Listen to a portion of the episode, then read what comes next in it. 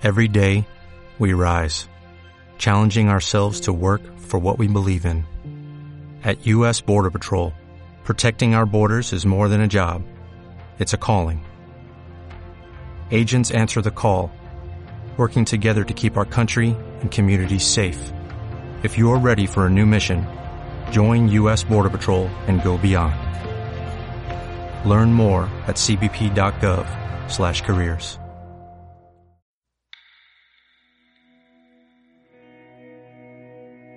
Sois tres.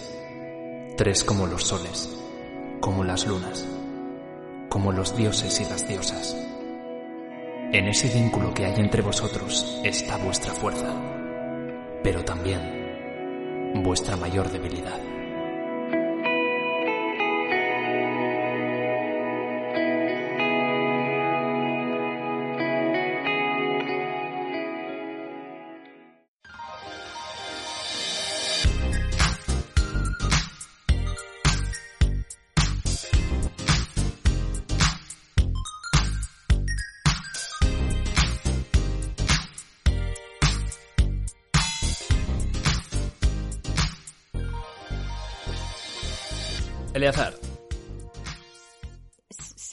Programa de hoy es un programa muy especial, que en realidad llevamos ya maquinando un tiempo.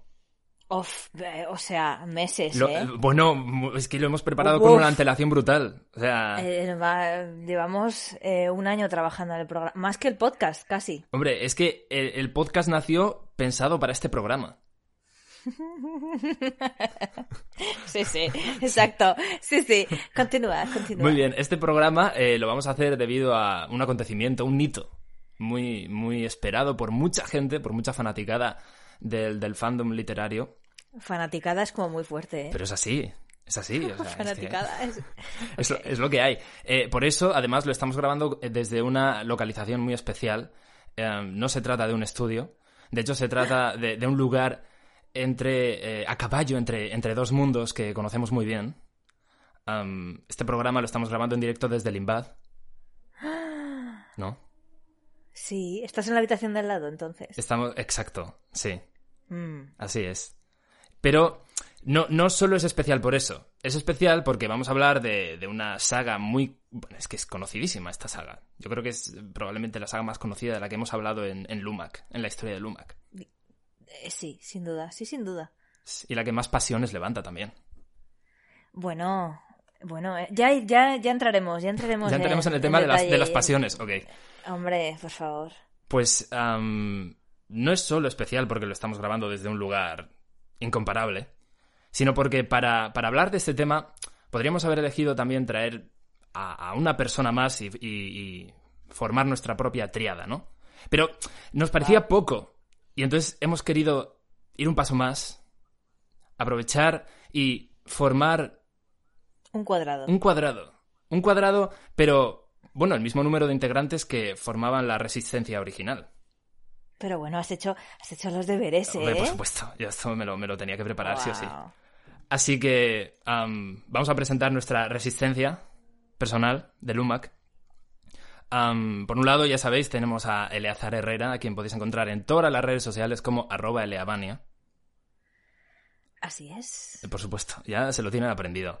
Luego, por otro lado, estoy yo, a quien, bueno, me podéis encontrar en todas las redes sociales como arroba undermombi. Y ya sabéis que podéis seguirnos ahora en arroba lumacpodcast, estamos en Twitter.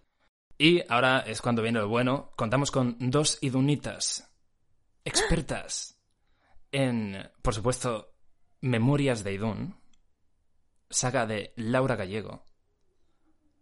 Por un lado tenemos a Frostgirl, a quien podéis encontrar en Twitter como arroba mwl-writer. Hola, Frostgirl. O María, Buenas. ¿qué tal?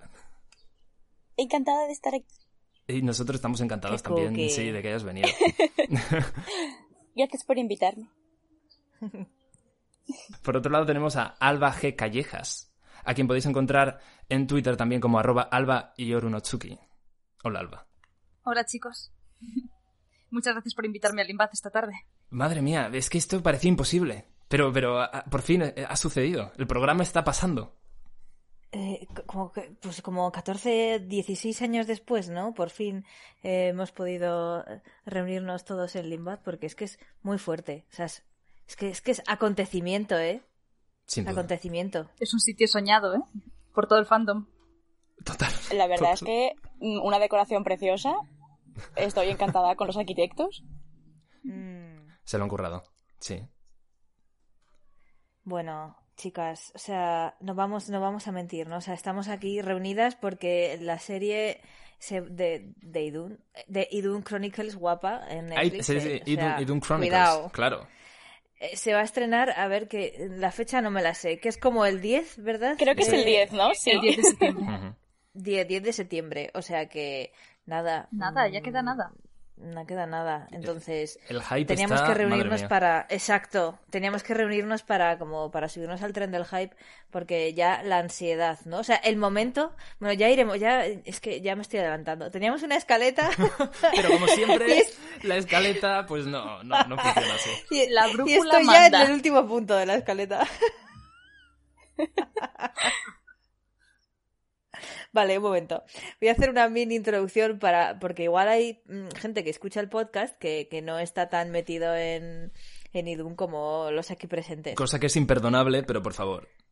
Imperdonable, pero también, eh, o sea, es remediable. Quiero Claro. decir, yo espero que alguien que escuche ahora mismo el podcast diga, joder, no tengo ni idea de esto de Memorias de Idun. Pues mira, Memorias de Idun, nada, solamente son, pues, que, que serán como dos, dos mil, dos mil páginas, dos mil doscientas páginas, lo que es la trilogía, nada, poca cosa. Nah. O sea, dos, dos, dos archivos de las tormentas de Sanderson, o sea que Poca no cosa. tardas nada en No. leértelo, sí. Hombre, bueno, por, lo, por lo rápido que engancha, realmente no se tarda nada en, en leerse. Efectivamente. O sea que- Bueno, me viene, me está viniendo a la mente como que eh, además en la resistencia Laura Gallego innovó muchísimo porque ponía un montón de puntos suspensivos como para crear como saltos de párrafo impresionante. Mm. eh, que, que me- un momento, que me estoy yendo yo sola. Es súper breve, lo cuento. Eh, Laura Gallego es una autora española de literatura juvenil que empezó a escribir eh, con 11 años. y Además hizo como una novela basada en, en el horóscopo mm, con una amiga suya. Eso mola O mucho. sea, como, la verdad, como la terminaron como con 13 años o algo así. Joder. Me parece lo más. No, sí, y sí. su primera publicación fue el, eh, con 21 años. Eh, con 21 años ganó el mm, premio Barco de Vapor en 1999, yo tenía 8 años. Poca cosa. eh, con, con Finismundi, sí, y lo volvió a ganar tres años después con La leyenda del rey errante, que son uno- dos de mis libros favoritos Oh, de, de Laura, de hecho, porque está muy guay. Bueno, pues a partir de entonces mm, escribió pues 25 novelas juveniles más y ha, y ha aparecido en un porrón, se ha escrito un porrón de cuentos también infantiles. Por supuesto, entre su bibliografía se encuentra mm, Memorias de Idun, que es como... que es lo que nos ha que- reunido aquí hoy. Sí, o sea, y probablemente una de las obras más populares, ¿no? Quizás Crónicas de la Torre también sea Ujú. mm, o- pues otra Sí, es otra de muy, sus muy, sagas muy guay. Sí, a mí me flipa Crónicas de la Torre, por otra parte. O sea, casi más que Idun, yo creo. Pero porque es más. Joder, la Torre de Magia, no sé. Bueno, en fin, da igual. Que, me vuelvo a ir por ahí. Entonces, Memorias de Idun, amigas. eh, se publicó en 2004 por primera vez. Y. eh, Triada, la continuación, se, eh, se publicó en 2005 y Panteón, que es la última parte, se publicó en 2006. Es decir, que en tres años publicó estas tres, estos tres libros. El primero es La Resistencia, que no lo he dicho. Joder, es que he estado mirando y es lo que os he dicho antes, las páginas totales que ha escrito en tres años de Idun son 2.264 Sí, sí, páginas. ha- has andado acertada, sí. es que es un porrón. Y luego, por el décimo aniversario, que fue en 2014, el- se publicó la enciclopedia Idun, que yo no la tengo, pero le, eché- le estuve echando un ojo hace ya un par de años en la biblioteca y me pareció muy bonita también. Tiene como una magia, ¿no? Eh, Laura Gallego, yo creo que con el número 14, porque es 14 de octubre, eh, la resistencia, me parece sí, que también toda- tiene- todas, todas salieron en un 14, 14 de octubre. capítulos. Sí, sí, sí. Sí, pero, pero y muchas novelas suyas tienen 14 capítulos, no sé qué, es como el número de la suerte, ¿no? Ha sido para Sí, ella el Si mal no 14. recuerdo, el cumpleaños de Victoria también Es es, el el 14 14 de octubre. Sí. Y creo que comparte un cumpleaños con la misma Con la Laura Gallego. autora. Eso es. Vaya. ¿En serio? Joder, qué fantasía. Y, por supuesto, el 10 de septiembre vamos a tener la serie de Netflix que la hace el Estudio Fénix, si no recuerdo mal. Así que creo que ya está, así muy rápidamente. Muy buen repaso. contado- buen repaso, así, pum, pum, pum, pum. Ahora, la gente va a decir, ¿pero de qué va? ¿De qué, de qué va Memorias de Idun? Esto no lo voy a contar yo, que se me da muy mal. Así que ver, yo para, algo, para algo hemos traído expertas, para que nos cuenten. Sí, por favor. Eh, yo es que el problema que tengo ahora mismo es que acabo de, acabo de buscar eh, a Laura Gallego y me pone que su cumpleaños es el 11 de octubre. Oh, Y Bueno. claro, estoy un poco mm, confusa. Está cerca del 14, no pasa nada. es octubre, nos vale. No quería compartir cumpleaños con Victoria. Es que claro, está, Sí, está- era eso, era eso. estamos hablando del cumpleaños del 14 y demás y yo pues mm, toda, toda tranquilita, en plan, ¡buah, súper bien! Pero... Pero creo que hemos patinado un poco. Nah, por un, por un par de días, no pasa nada. Son, son nada, tres días, eso no es ni un, ni un ciclo, vamos, nada. ¿Se puede editar todo esto realmente? Sí, sí, sí. Si sí, prefieres que lo editemos, sí, no pasa nada. Ah, no, no, a ver, es broma, es broma. Pero Todo que, esto va a salir, no te preocupes. Esto, esto va a ser el teaser, carne de teaser. que al parecer hemos eliminadas. patinado un poquito en la fecha de cumpleaños y tal. Bueno, pero es como su fecha estelar, ¿sabes? Es Sí, como el 11 de 14 es el pero- numerillo. Se lo va a acabar cambiando oficialmente al, al 14 de octubre, tarde o temprano. Sí, seguro que lo celebra ese día. Seguro. claro. O sea, sí, sí. Hombre, normal que celebre el cumpleaños de, de su mejor personaje, el más icónico de todos, Victoria. La verdad. Empezamos fuerte, ¿eh? ya con, con grandes declaraciones. Es lo que para eso hemos venido aquí, ¿no? No, No, no, vamos a eh, estar es aquí con medias tintas, con tonterías. Bueno, ¿de qué va Memorias de Idun? ¿De qué va, de qué va la resistencia? Yo sé que son tres chavales, dos de ellos son de la Tierra, o al menos están en la Tierra cuando comienzan todos los acontecimientos. Y es como la mítica, vamos a decir, la mítica historia, ¿no? De, de profecías, eh, chavalitos, en, adolesc- chavalitos es fuerte, adolescentes en, en la Tierra, eh, un malo de otro mundo. Mm, ¿Me podéis como contar en tres líneas? Si alguien tuviera que, le, le tenéis que contar a alguien de qué va Memorias de Sí, sí, pues este ejercicio Pone es sorpresa. las cosas difíciles, nada más empezar. Madre mía. Sí, lo siento, soy así. Pues memorias Pues, Alba, empieza tú. Gracias, compañera. Ah.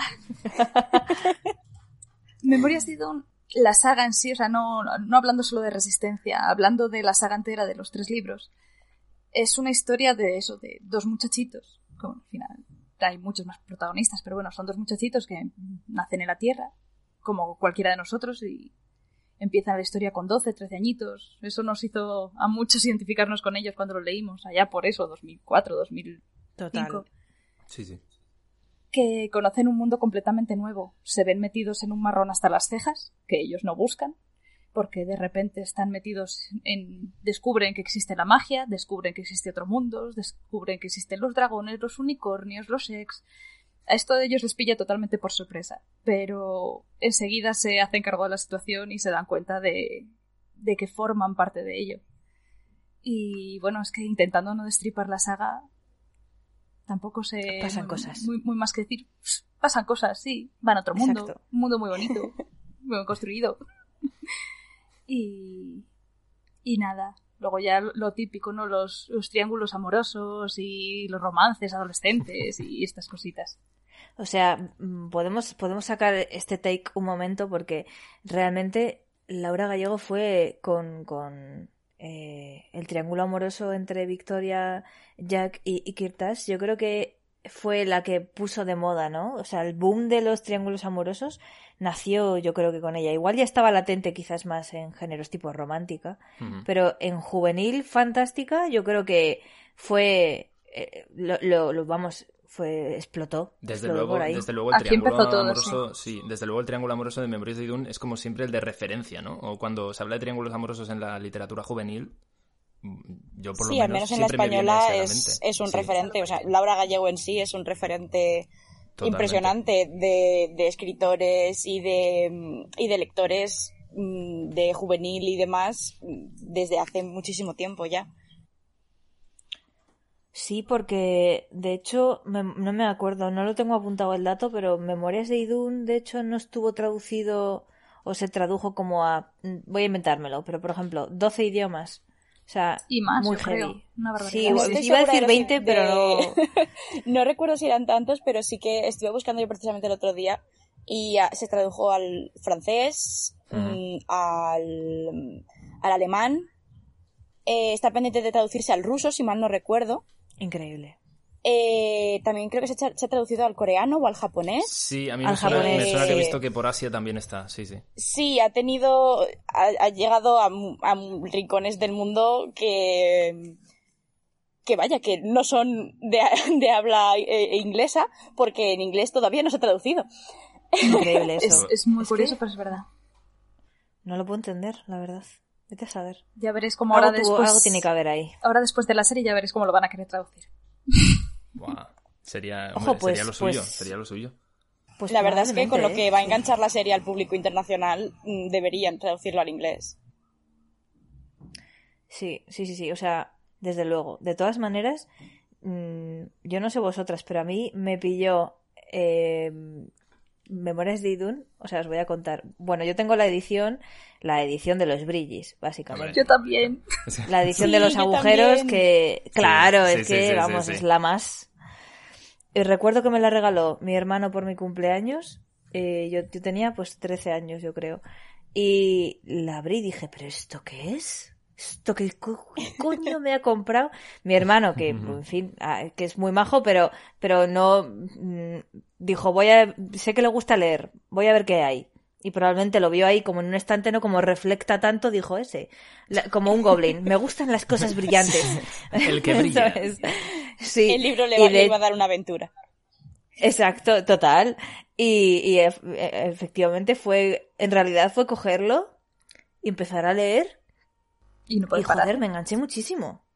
Sí. Es que, ¿dónde está, qué hacíais vosotras? ¿Dónde, dónde estabais? ¿Cómo, cómo fue, cómo fue vuestra primera vez con, con Memorias de Idún? Mi historia es un poquito distinta. Yo lo primero que leí Uh. de Laura Gallego fue El Valle de los Lobos. Me me lo mandaron para ¿Qué, clase. qué, qué librazo, perdón, ya está. Una, una pasada. Y fue lo que me enganchó a leer. Yo antes del Valle de los Lobos prácticamente no leía nada, o sea, lo típico, ¿no? De lo que te mandan para clase y tal, y nunca Sí. me había enganchado porque nunca había encontrado nada que me llamara tanto. Entonces mm, descubrí que del Valle de los Lobos había la saga entera y sé que devoré todos los libros. Y una amiga mía, cuando descubrió que yo estaba leyendo esto, me dice, pero, has- pero ¿conoces Memorias de Idún? Y yo, ¿qué? No. Y me dejó el primer libro. Y recuerdo que me lo acabé en nada, o sea, menos de una semana, y esto con clases, toda la historia. Y ahí ya sí que fui a la librería, sé que fui, yo no me lo compré, yo me lo compré, no me lo regalaron. Y eso que dices, o sea, recuerdo la estantería, eso, con todos los brillis, con, con la, la tapa, la, cobre, la cubierta, con los agujeritos. Sí. Sí. Y fue, fue una obsesión, fue una obsesión. Y esperar a que salieran los siguientes libros y toda la historia. Uf, eso sí que fue fuerte también. Y las giras, bueno, es que, en fin. Y las, y mía. las firmas de libros. Y el foro. Sí. Uf, el foro. Bueno, El foro. fo- pero el foro... sí. Es que otro... eh, eh, vamos, Institución. vamos de referente Sí. en referente todo el rato. Sí, cierto es que sí. Yo, a mí me pilló por mi parte mm, un poco más joven. Eh, en 2008 o así, mi primer libro de Laura Gallego fue eh, La emperatriz de los etéreos. Eh, yo tenía pues 10 años. Me lo regalaron como regalo de notas mis padres. Y me Ah. gustó muchísimo, recuerdo que me lo comí enseguida. Y mm, a mi hermana le habían regalado eh, Memorias de Idún, los tres tomos, Oh. y ella se los había leído y tal, y le habían gustado muchísimo. Y yo pues en, en sexto de primaria, con 11 añitos, dije, pues yo también quiero. Entonces los cogí y de hecho me los bajaba al patio eh, al cole- del colegio para leer en el patio porque estaba enganchadísima. Estaba enganchadísima, o sea, me, lo- me leí creo que los tres en como una semana o semana y media o así. Es que Y no sé, siempre... Con Memorias de Idun se establecen récords de lectura. Es Sí, sí. Yo siempre he sido de leer muy rápido, de, de asimilar los libros deprisa y tal, pero es que esta saga fue, mm, fue brutal, o sea, mm, ya me, me había estado leyendo eh, los libros de Sara y las goleadoras. Me había leído alguno Sí. ya, si mal no recuerdo. Y, mm, y sabía que Laura Gallego como autora me encantaba. Pero claro, no me pilló lo de las, eh, las giras de, de presentaciones de los libros y demás, eso no me, no me pilló a mí. Me pilló más las firmas en, en la Feria del Libro, por ejemplo, en la de Valencia, Laura Gallego estuvo viniendo muchos años. Cuando los árboles cantan y todas estas historias. Sí, de hecho, si mal no recuerdo, eh, la última vez que, que fuimos a una feria del libro y estaba ella allí firmando fue en 2013 cuando se sacó, se, se publicó el libro de los portales, si mal no recuerdo. ¿Habéis coincidido todas con Laura Gallego? Conocerla en ¿Cómo persona. coincidir? En, Sí, Bueno, en alguna firma. Sí, sí. Sí, sí, en un, en un par de ellas y luego en el evento de en el que hubo en Madrid cuando salió la enciclopedia. Ese Sí. aniversario, el 14 del... El que hubo como Sí. la noche idunita. Ese, Joder, es que- en el grande. Yo no pude ir porque, claro, yo vivía en Vitoria. Entonces, a Mm. mí me pasó, me quedó como... Yo, Yo también era muy pequeña para viajar. Y me, lle- me llevó el señor novio a, al evento. No. Eso, eso se, lo, se lo tengo guardado.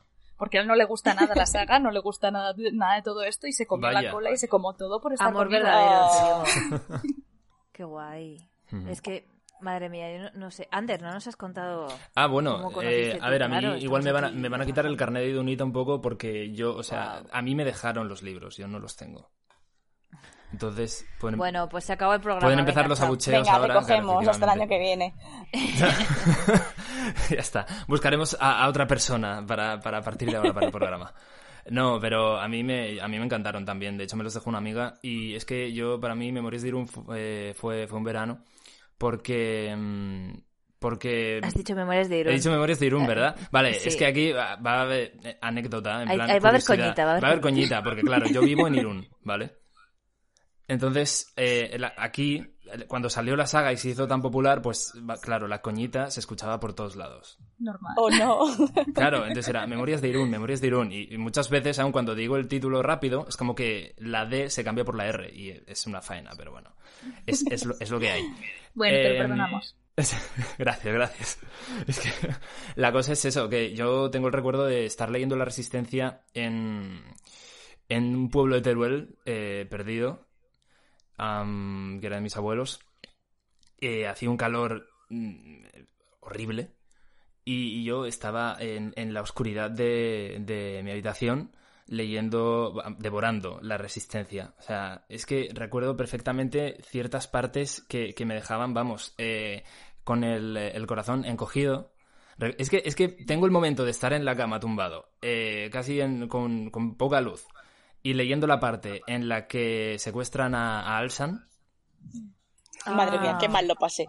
Es que, es que madre mía, claro, y encima es en ese momento en el que están, claro, eh, también ellos están Es pasando mucho, mucho calor y yo también estaba pasando mucho calor, entonces era como, wow, era, no sé, Inmersión tengo, tengo, tengo buen recuerdo de, de ese, de ese momento, sí. Bueno, pero de todas maneras, pensaba que cuando estabas hablando de las de que tenías algunas escenas marcadas, pensaba que ibas a decir Pero ya vamos a La sacar escena la escena, pero vamos a ver, es que la Es que- escena del es que metro... me- lo estabas poniendo ya a huevo. Sí, pero la escena... ¿Cómo no vamos a hablar de la ¿Sabes, escena del ¿Sabes qué metro? pasa? Que la escena del metro ha sido una escena que ha ido creciendo eh, con el paso de los años. O sea, es como...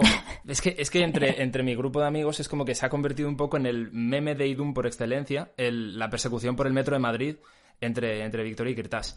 Entonces, es, es que cuando, cuando la vi en el primer tráiler, o sea, no me lo podía creer. O sea, dije, es que la han metido. Y ahora que hay que decir que hemos visto eh, el segundo tráiler justo antes de grabar este programa y estamos con el hype, vamos, Sí. o sea, por Sí. las nubes, salen más escenas, han metido más escenas, porque saben que el público quiere, quiere persecución Sí. en el metro, está esperando. Es, es muy fuerte, es muy fuerte. Hombre, ese- es ese un momento. punto crucial en, en la saga el momento en el que... lo- bueno, los ven por momentos en los que vez. Kirtas está a punto de atrapar a Victoria. Es verdad. Y que esa es la primera vez que ella le ve a él y la primera vez que le mira. Claro. Sí. Y ya se queda ahí con Claro, todo ahí su empieza marrón. el contacto visual, que es de lo más importante en la saga, porque para Kirtas es, es algo súper importante el contacto visual por motivos. Ay, me gusta que no, que no queramos hacer spoilers, pero yo quería preguntaros por vuestras escenas favoritas y estoy segura de que va a haber algún spoiler. Así que Sí, que se tapen los oídos las personas que nos estén escuchando y no hayan, no hayan leído Memorias de Idun porque, porque aquí el salseo lo queremos sacar. Ver, tiene que hemos salir, ven- tiene que hemos salir. venido por el salseo. Claro, es, es un especial, Exacto. tiene que haber salseo extra, o sea... Especial salseo, Memorias de Especial Idun. de ¿Qué Idun, coño sí, la sí. saga? El tema de las escenas favoritas es complicado, ¿eh? Es que Hay muchas, ¿no?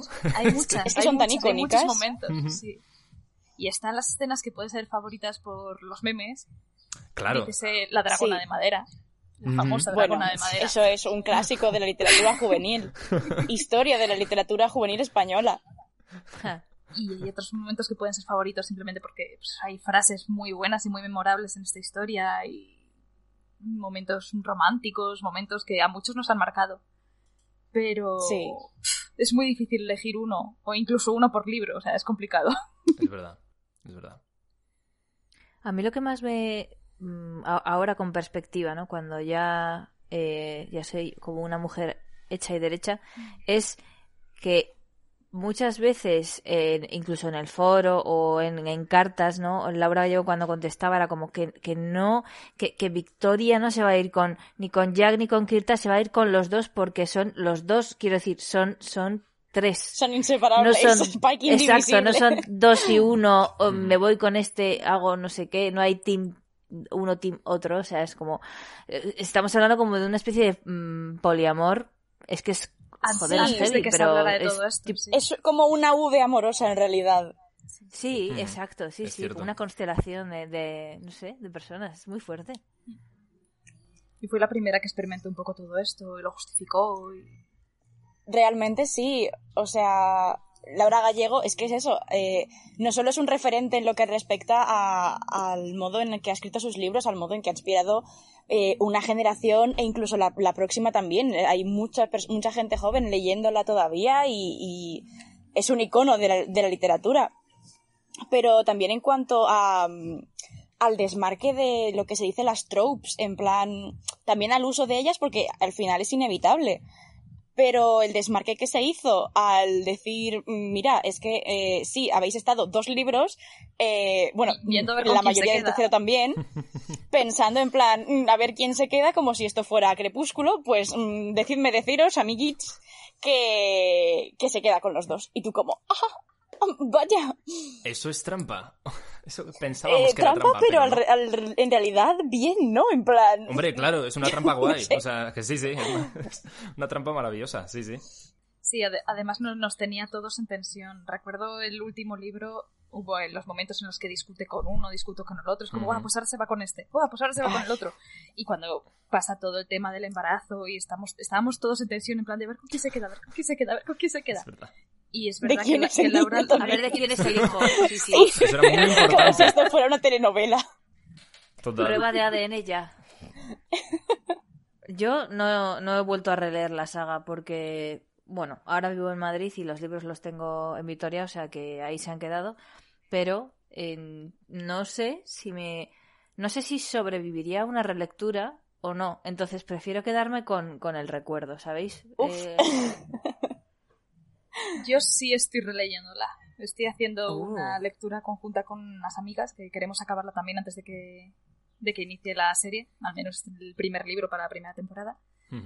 Y la verdad es que estoy intentando verla con eso, con los ojos de, de esa niña de 12, 13 años que leía a escondidas en su casa con la linterna de noche. Porque si la ves eso, lo que dices, desde los ojos de una lectora más experimentada, de una mujer hecha y derecha, encuentras muchos fallos y hay algunas cosas Sí. que la, igual la historia no ha envejecido tan bien. Pero yo sigo Sí, teniendo se nota que es un producto de su tiempo.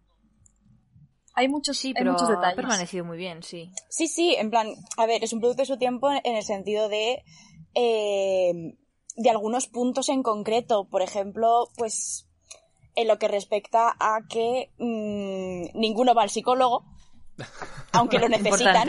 Les haría falta, efectivamente. Sí, sí.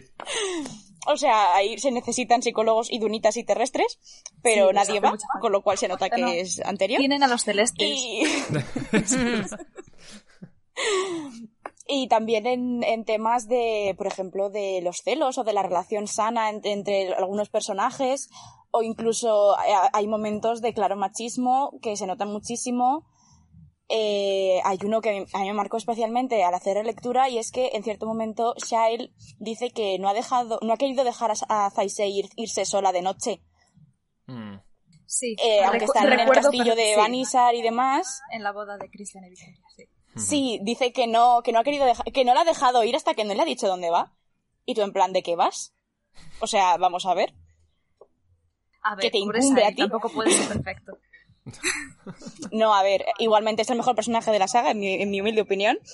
Pero, pero sí, son, son momentos pequeños que dices, vaya, se nota que esto está redactado en este tiempo en el que, pues, eh, no se haya profundizado tanto en este tema y demás, pero por lo demás, la verdad es que la historia se sostiene, porque te dice en la época que está, en el 2004 o así, si mal no recuerdo, hay un momento en el que llegan a 2006 con el salto temporal y demás, y pues eso, no hay teléfonos con táctiles que puedan grabar a Cristara.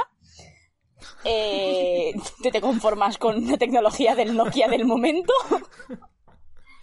Y el otro día lo comentaba con unas amigas, ese momento a Jack pidiendo a su madre, baja el móvil. Es como, no tenéis más teléfonos. Vale, Yo que se coge el fijo, niño, o algo. eso es, es verdad, ese momento del fijo es como, uff, sí, han cambiado, han cambiado las cosas. Y cuando rompen la tele, que en la, en la primera pelea entre Kirtash y, y Alsan, precisamente para rescatar a Jack y demás, es como, es una tele de pantalla plana. ¡Oh, Dios mío! Eso es súper súper moderno en el momento, claro. Es verdad. Sí, no, no olvidemos Ah, el, el- guardia, el en caso de momento de Victoria escuchando Sí. el disco de Cristara con su Discman.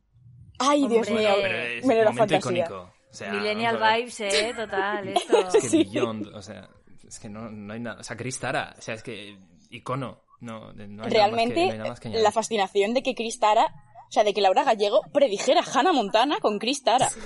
Madre mía, sí. Es verdad. O sea, Hannah Montana empezó en, 2000, en 2006. Y para entonces ya estaba publicado Resistencia y, si mal no recuerdo, Tríada también. Y teniendo en cuenta que todo esto lo pensaba Laura desde su adolescencia. Claro, Es verdad, es verdad. el, el poder de su mente es impresionante. Y a todo esto, eh, hablando ahora de, de Hannah Montana, creo recordar, creo recordar, y, y- y tu risa creo que me lo está confirmando, que eh, hay un pequeño guiño a Hannah Montana en el hilo que hiciste, ¿verdad, María? ¿En cuál de todos? En, el- Claro, es que hay que, hay que, hay que contarlo. en una contarlo. conversación entre, entre Jack y Kirtash. Bueno, y Chris, Sí, en ese momento. sí, evidentemente eh, hay hilos eh, que he hecho yo por Twitter de Memorias de Idun, porque soy Que una mamarracha. Bidun, ¿verdad? Sí.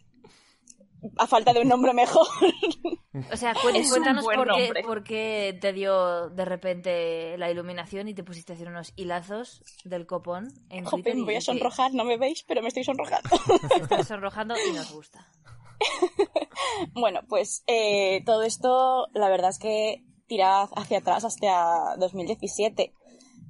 Eh, el momento del directo de, de Laura Gallego, que tanto revolucionó las redes y demás, eh, fue la- como la primera ola de- del resurgir de, de Memorias de Idun, porque el fandom estaba vibrando de emoción.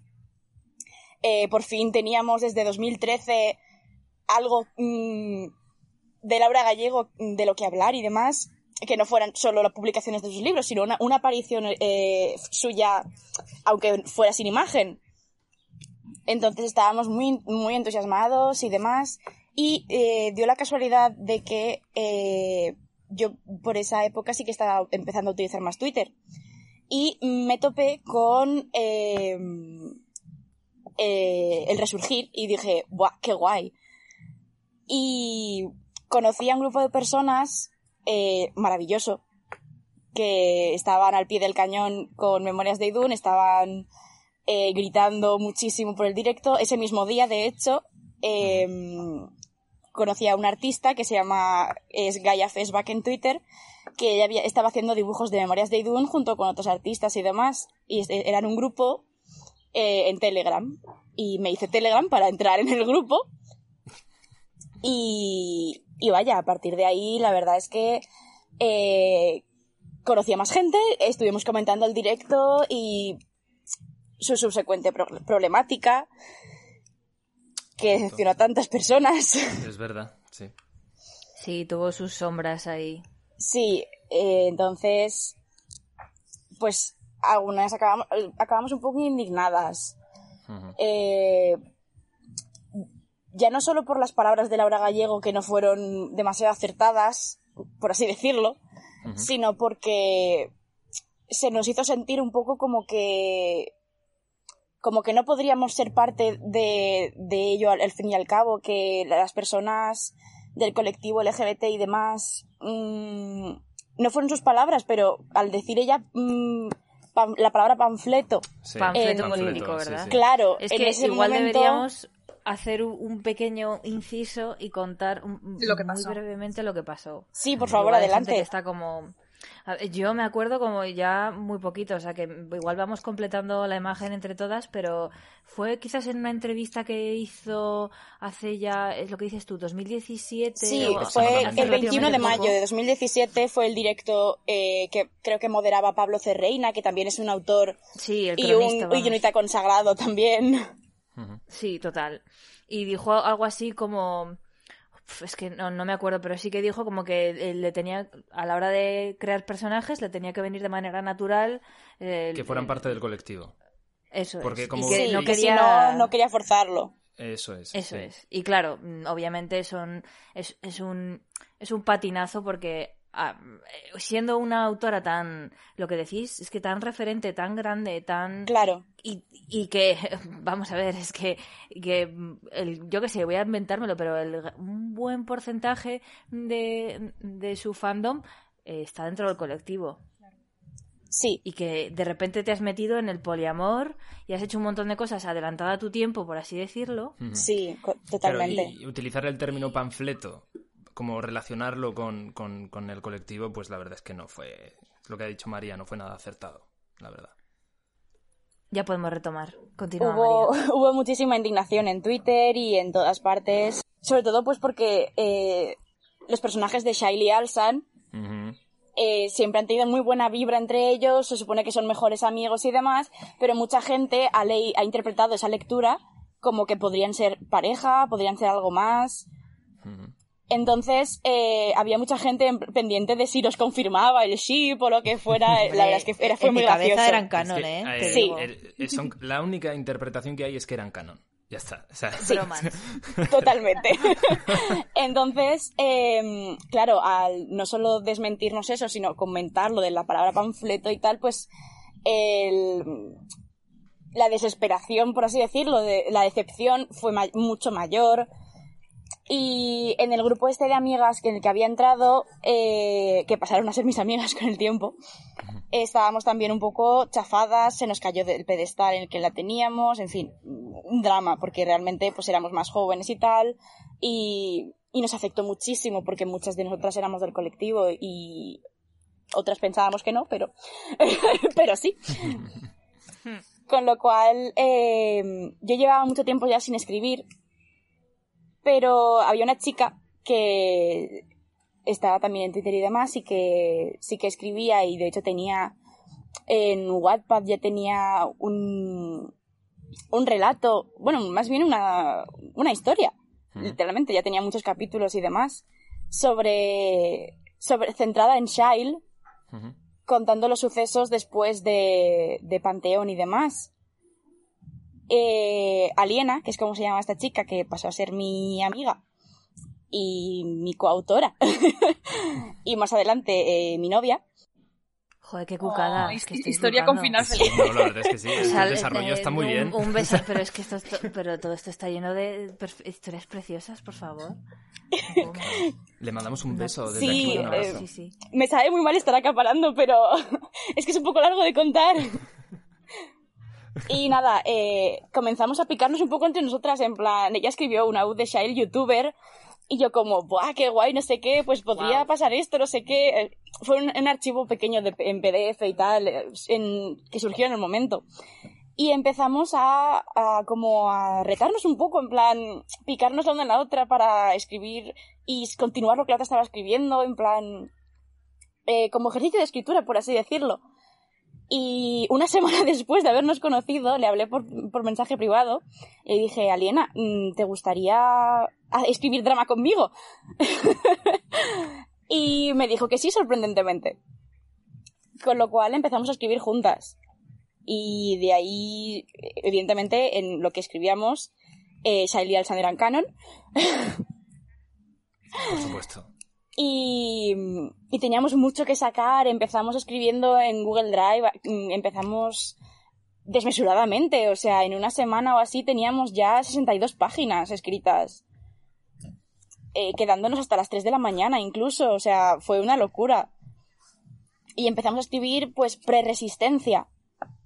Eh, los, los meses que estaban allí, eh, Shailey y Alchan en Limbad, que cómo empezaron a descubrir eh, a los magos exiliados en la Tierra. Eh, esta- nos, nos daba mucha ilusión y mucha energía. Y poco a poco eh, fuimos escribiendo y en total tenemos como unas 300 páginas. Madre mía, pero ¿y o sea, todo esto y todo esto lo estáis manteniendo como en privado o, o lo vais a tenéis planes de que o lo tenéis ya subido a algún sitio que se puede compartir? Pues Podemos hay una primera nosotros? parte que subimos en, al Archive of Our Own, a la O3, pero está sin editar, o sea, de, de esto hace tres años, hace ya una temporada que no podemos escribir juntas y demás, pero empezamos a crear como nuestro canon, en plan, a- eh, en base al de Laura Gallego, que tiene un mundo muy rico por explorar y demás, empezamos a, crear a partir de ahí nuestras, nuestras historias de lo que queríamos que, lo que queríamos ver. Pues la familia de Shail, mm, pues hablaba más de la familia de Alsan también, pues eso, cómo Shail empezaba a interesarse por la cultura terrestre y demás. Eh, nos quedamos todavía en, en pre-resistencia. Con la coña de, Buah, vamos a reescribir eh, lo que queríamos que hubiera pasado antes de resistencia, tal, no sé qué. Y, y nada, y seguimos expandiendo ese canon y demás. Y no tenía un nombre, simplemente era pues nuestro canon. Pero cierto día, eh, Cristina, eh, Skywalker en Twitter, Cristina, perdón. Era, era muy fácil. eh, creó un hilo, eh, así en plan de broma, pero no tan de broma, sobre eh, Kirtas y Jack, y la cosa se fue muy de madre. Eh, La cosa se fue Sí. Twitter estaba Sí. revolucionadísimo con ella. La verdad es que mm, Cristina es, es una buena amiga, es una escritora Y es que, fantástica. además, ¿Cómo lo terminó? Es que me acuerdo perfectamente estar leyendo Sí. su libro con todo el hype y llegar al último tweet y, y- y querer mirarla y decirla, ¿What? ¿Por qué? ¿Por qué? ¿Cómo es eso? Era maravilloso porque encima era tipo parodia, que Victoria se había fugado con la, mm, Con la- sí, con la- maestra de con la- yoga o de algo yoga. así. Impresionante. Y el caso es que eh, jiji jaja empezamos ahí a, a maquinar y, y surgió el, el, el- la- el- el inicio de- del hilo, de mi primer hilo al respecto. Y es, es eso, empecé de coña y acabé muy metida en ello, en serio. Tú y todos. Hay que decirlo. No, eh, exacto, a, a eso iba. Sí, sí, o sea, tú y muchísima gente más. o sea que- Gracias. Vamos, no he, no he refrescado más veces Twitter que cuando estaba escribiendo tu hilo. ¡Oh! por favor. Estábamos todas, o sea, según ibas escribiendo, todas chillendo en los comentarios, dándote hype, animándote, animándote y eso y refrescando Twitter, refrescando Twitter. La verdad es que escribir en directo es súper divertido en Twitter porque puedes ver las reacciones de la gente en vivo y en directo. Mm, puedes saber que, que te, que te están leyendo, que te están animando, que, que qué va a pasar en el siguiente tweet, nos vas a dejar con un cliffhanger o qué pasa. Y, y es eso, o sea, todo, todo lo que he estado escribiendo, que al final se ha llamado Bidun, por motivos evidentes, eh, Sí. está todo ba- basado en el canon que tenemos eh, Aliena y yo desde hace tres años, que llevamos muchísimo tiempo mm, con detalles súper pequeños de, de la vida de, de muchos idunitas y demás, eh, creando personajes nuevos para la narrativa. La verdad es que ha sido un trabajo que no ha sido trabajo en, en sí, no se, se ha sentido como trabajo porque lo hacemos porque nos gusta, pero, Claro, pero hemos, hemos hecho sí. mucho. Y, y no sé, eh, cada vez se expande más, cada vez hay más gente interesada en ello y es como, no sé, eh, es muy sorprendente.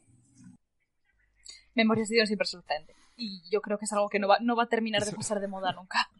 Cada vez que, No. Cada vez que sale algo nuevo, todos los fans estamos como agazapados, ¿sabes? Ocultos detrás de la roca. Sí.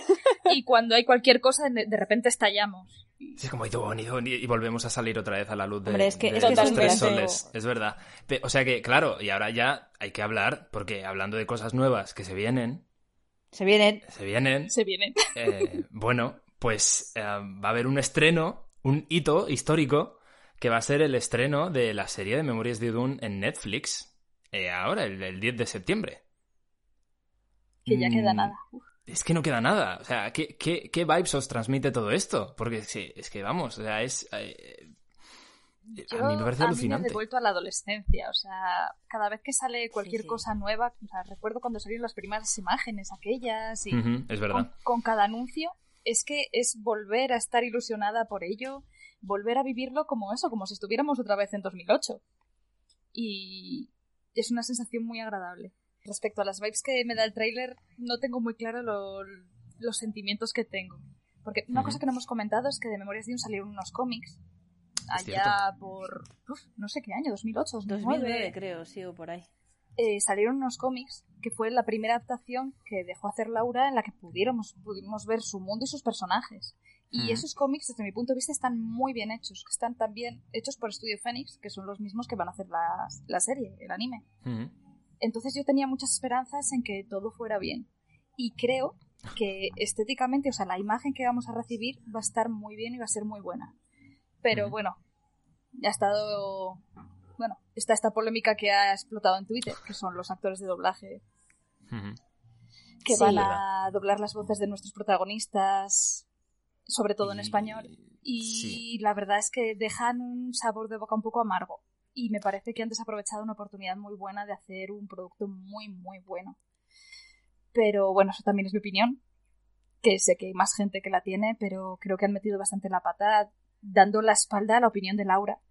Que es, Además, Sí, además justo. eso, Es además eso. para que haya hecho en, en su web un apartado donde se desmarca de la decisión de, De de la productora, Mm. es que indica claramente que ella tampoco estaba muy a gusto con, con algunas Con lo voces. que ha pasado. Es una Sí. pena.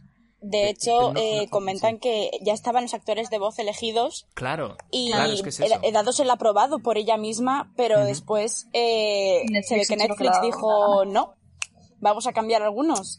Y es que está, por ejemplo, Michelle Jenner, que es una Ujú. actriz de voz impresionante y una actriz Sí. impresionante en sí, Así que es. tiene años de, exper- de experiencia doblando. Y se nota de tanto en el Y tráiler. se nota muchísimo, es que por es- supuesto. Es que es descarada la diferencia que hay entre unos Correcto. personajes y, y Michelle Jenner. Es que es una pasada. Entonces, Es un personaje No es- aparte. Es un- eh, exacto, es como Michelle Jenner en el- en- en- como voz del tráiler es como es la estrella, o sea, es que sin duda. Sí, es que, mm, hay que hay que pagarle un masajista porque va a doler la espalda de cargar con el doblaje de, de la serie en español. pero es, es- es muy es, es como que duele mucho eso, ¿no? Que el tráiler en inglés suene como más mejor. auténtico. Eso es. Claro, suene como Sí. más auténtico que el Que el nuestro. español, que es el, el Cuando es un producto producto original. español, eso es. Claro. O sea, mm, tenemos un producto bueno, algo donde destacar, donde decir, bueno, mira, pues literatura española. Vamos a hacer una serie Sí, de algo nuestro. O sea, wow. Y Claro. metemos la pata en lo último. es como, bien. Claro, pero pero además eso, ¿no? Porque encima eh, el doblaje podrá gustar más, podrá gustar menos, me refiero al mundo del doblaje en general, Sí. pero Mm. eh, en España el doblaje que hay, hay actores de doblaje Buenísimo. muy buenos.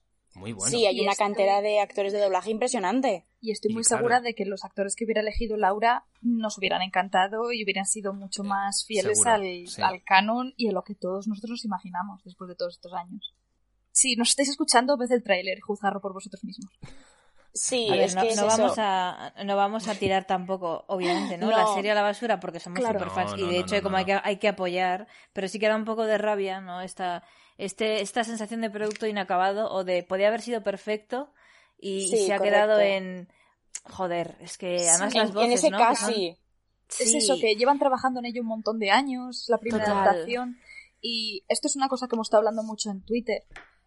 Eh, después de que Laura tenga esta primera experiencia, no va a querer adaptar más cosas. No, para nada, claro. Ya. Y Hay es mucha gente que desea también mm, que se adapte, por ejemplo, Crónicas de la Torre. Es que, es Eh, que, vamos, lloro. Ya Sería hace genial. años que muchos fans le han Se preguntado si se iba a hacer película de Memorias de Idun y que se haya decidido optar por la animación como medio para adaptar una saga de libros tan icónica. eh, es una maravilla y tenía muchísimas esperanzas de todo el fandom y demás.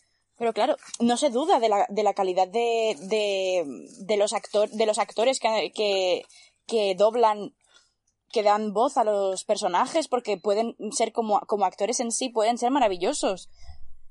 Se, se pone en evidencia eh, la diferencia que hay entre una actriz de voz profesional como es Michelle Claro. Jenner eh, en contraste con, con el resto, como cómo queda en el tráiler, que quizás en la serie queda mejor, pero no da esa sensación.